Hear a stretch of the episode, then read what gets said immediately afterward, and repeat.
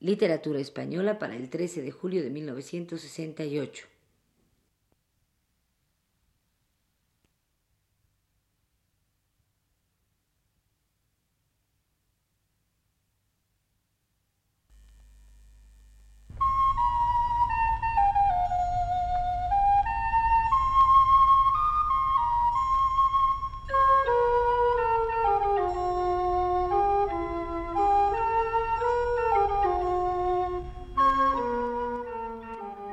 Este es el programa Literatura Española, a cargo del profesor Luis Ríos.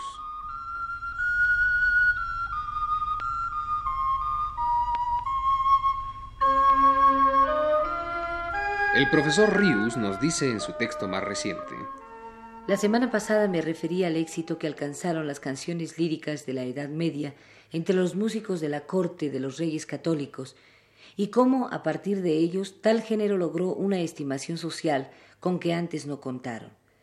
Ese fenómeno de aceptación por parte de los cultos de la poesía popular alcanzó desde luego también a los otros géneros y de manera muy señalada al romancero viejo. Ya sabemos también que la atención cortesana por los romances se inició en el reinado anterior, ya que Enrique IV, el impotente, fue muy aficionado a ellos pero la aceptación total y generalizada entre las clases privilegiadas y los estudiosos ocurrió en tiempo de sus sucesores en el trono de Castilla. Por noticia que nos da el doctor Lorenzo Galíndez de Carvajal y que Menéndez Pidal recoge, sabemos, por ejemplo, que el mismo romance del rey Fernando el Emplazado, que según Juan de Mena era canto particular de los rústicos, ahora medio siglo después era cantado en el Palacio Real, y dice textualmente el mencionado Galíndez de Carvajal. Lo solía oír cantar muchas veces la reina católica, enterneciéndose del agravio manifiesto que hizo don Fernando a los caballeros despeñados en Martos. Recordemos este romance viejo, que en tan breve lapso pasó de ser desestimado de los poetas cultos a aplaudido por ellos.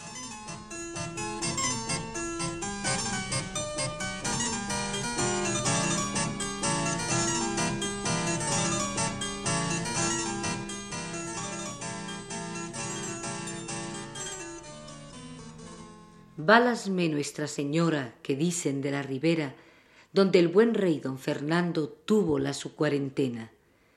Desde el miércoles corbillo hasta el jueves de la cena, que el rey no hizo la barba ni peinóla su cabeza. Una silla era su cama, un canto por cabecera. Los cuarenta pobres comen cada día a la su mesa. De lo que a los pobres sobra, el rey hace la su cena con vara de oro en su mano bien hace servir la mesa. Dícenle los caballeros, ¿dónde irás tener la fiesta? A Jaén dice, señores, con mi señora la reina. Después que estuvo en Jaén y la fiesta hubo pasado, pártese para el caudete ese castillo nombrado.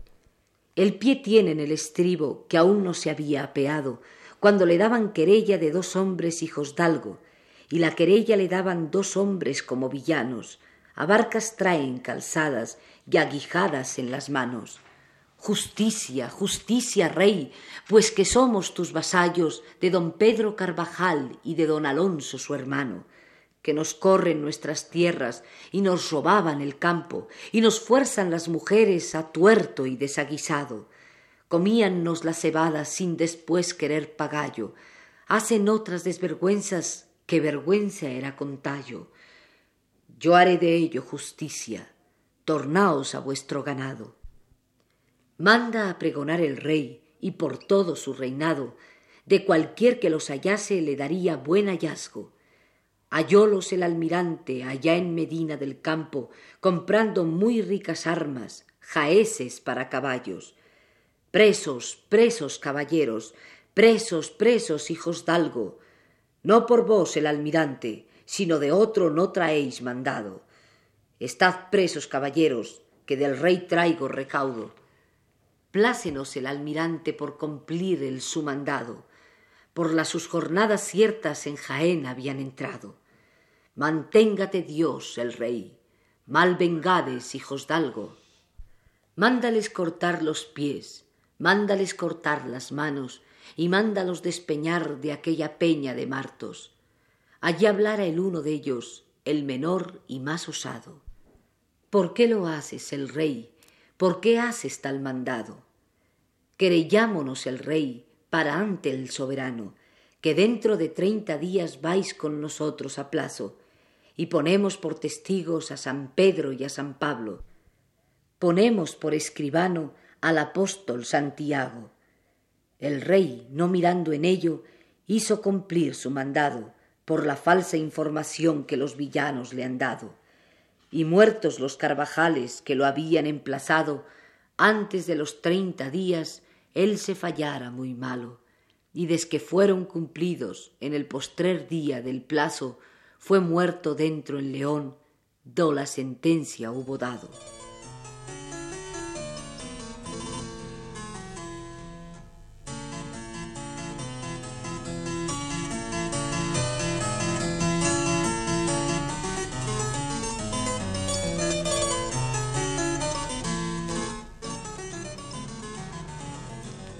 Por otra parte, sabemos también que los romances amorosos de ocasión eran los que más se cultivaban en aquellos años de aceptación del romancero por cortesanos y hombres cultos, y los que más novedades producían en la parte musical.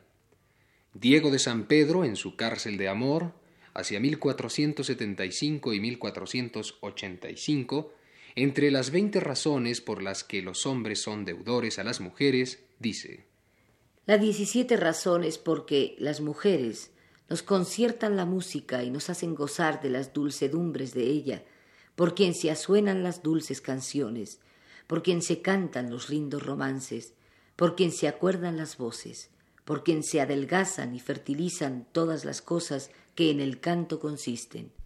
Naturalmente, comenta Menéndez Pidal, la estimación de los romances viejos no era sólo en consideración a la melodía con que se cantaban.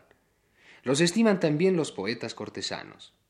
Uno de los literatos más viejos en la corte de los reyes católicos, el ya citado Diego de San Pedro, gustaba recordar los romances tradicionales para imitarlos en estilo trovadoresco amoroso. Otra manera de tratar literariamente un romance viejo era el parafrasearlo en una glosa. Eso era lo más usual a fines del siglo XV y la costumbre arraigó mucho en el siglo siguiente. En el reinado de los reyes católicos, los romances favorecidos fueron los que tenían algo de amorosos. El del prisionero, glosado por Garci Sánchez de Badajoz y por Núñez, el de Rosa Fresca, glosado por el mismo Garci Sánchez y por Florencia Pinar, los de Fontefrida, Durandarte y Conde Claros, glosados por otros varios poetas. Recordemos para terminar el programa de hoy dos de estos romances que tanto éxito alcanzaron entre aquellos poetas en su forma popular, sin la glosa. Primero el de Fontefrida, después el de Rosa Fresca.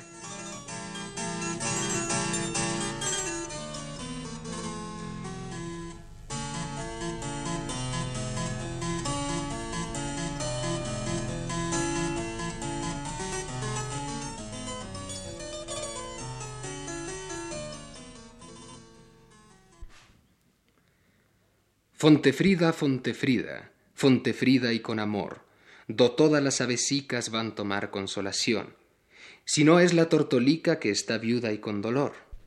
Por allí fuera a pasar el traidor del ruiseñor, las palabras que le dice llenas son de traición.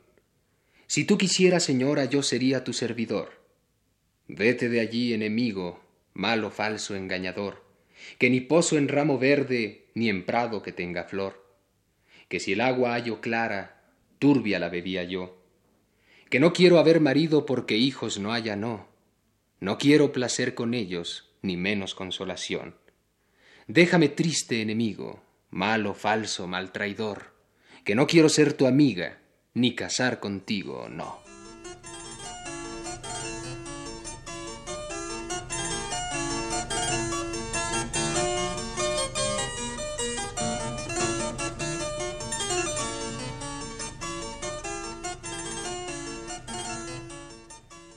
Rosa fresca, rosa fresca, tan garrida y con amor, cuando vos tuve en mis brazos no vos supe servir, no. Y agora que os serviría no vos puedo haber, no. Vuestra fue la culpa, amigo, vuestra fue que mía no.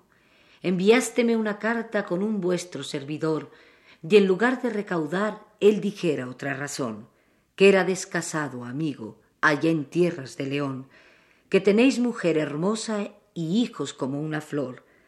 Que nos lo dijo, señora, no vos dijo verdad, no, que yo nunca entré en Castilla ni allá en tierras de León, sino cuando era pequeño, que no sabía de amor.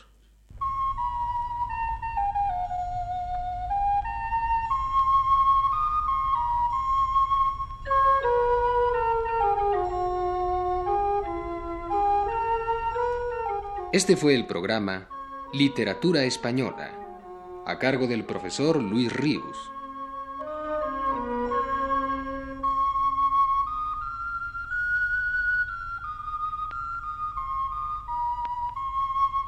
Voces de Aurora Molina y Luis Heredia.